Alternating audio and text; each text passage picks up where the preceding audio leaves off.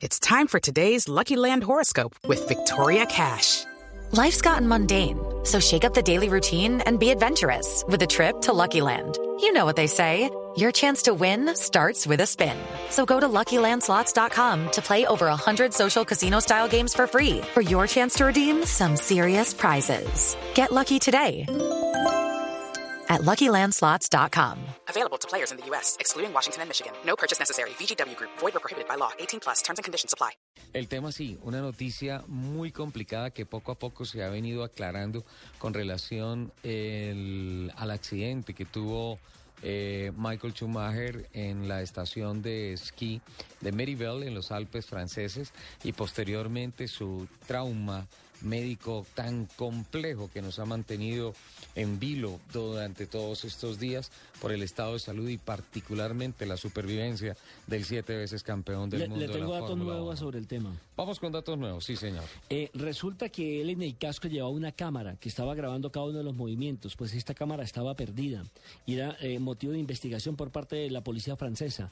Ya entrevistaron al hijo de Michael que estaba esquiando con él, a Mike, Mikey. de, 10 y- de 14, 14 años, años, sí. y a uno de los acompañantes, porque él venía con un grupo de acompañantes. Se dice que él no venía por la ruta oficial, sino que se salió de este sector para auxiliar a uno de sus acompañantes quien se había caído, que por eso no iba a gran velocidad. Me pregunto, no sé qué tan cierto sea lo de la gran velocidad porque el casco quedó partido en dos. Entonces imagínense la fortaleza, el impacto tan terrible contra la roca.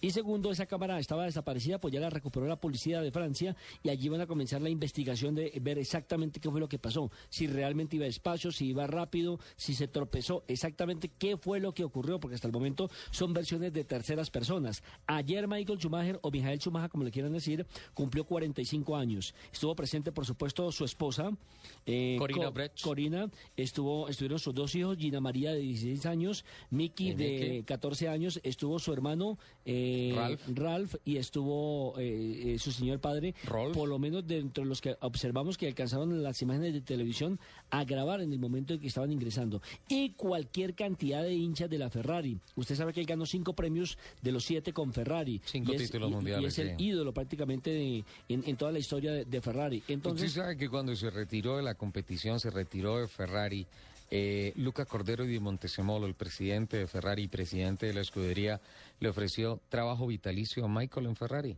Y no quiso, se fue para la otra escudería. No, es que en esa oportunidad él, eh, y básicamente no era necesariamente en la escudería de competición, sino podría ser un consejero permanente. Un embajador de la Ferrari. cosa, embajador de la marca, un eh, gestor comercial, al- qué sé yo, algo, algo que, que tenga que ver con la marca. Y eh, Michael dijo, estoy, o sea, me retiro de la competición porque estoy atendiendo un llamado de mi familia.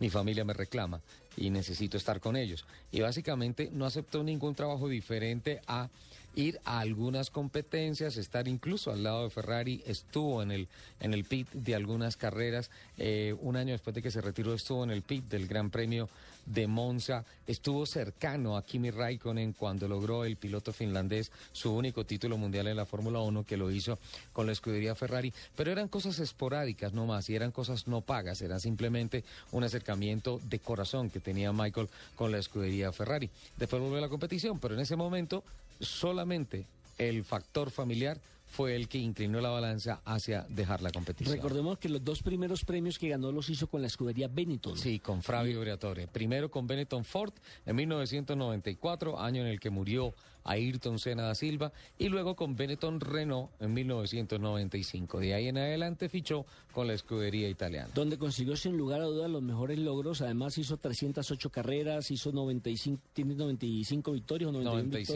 victorias. victorias. Victorias, eh, tiene las vueltas más rápidas. 77. Y- 77. 155 podios. Sí, imagínese. Eh, aparte de eso... y- 91 y- y- victorias me generó la duda. Eh, yo di los datos ayer, ya, ya se los doy, ya se los se los ratifico, se los rectifico.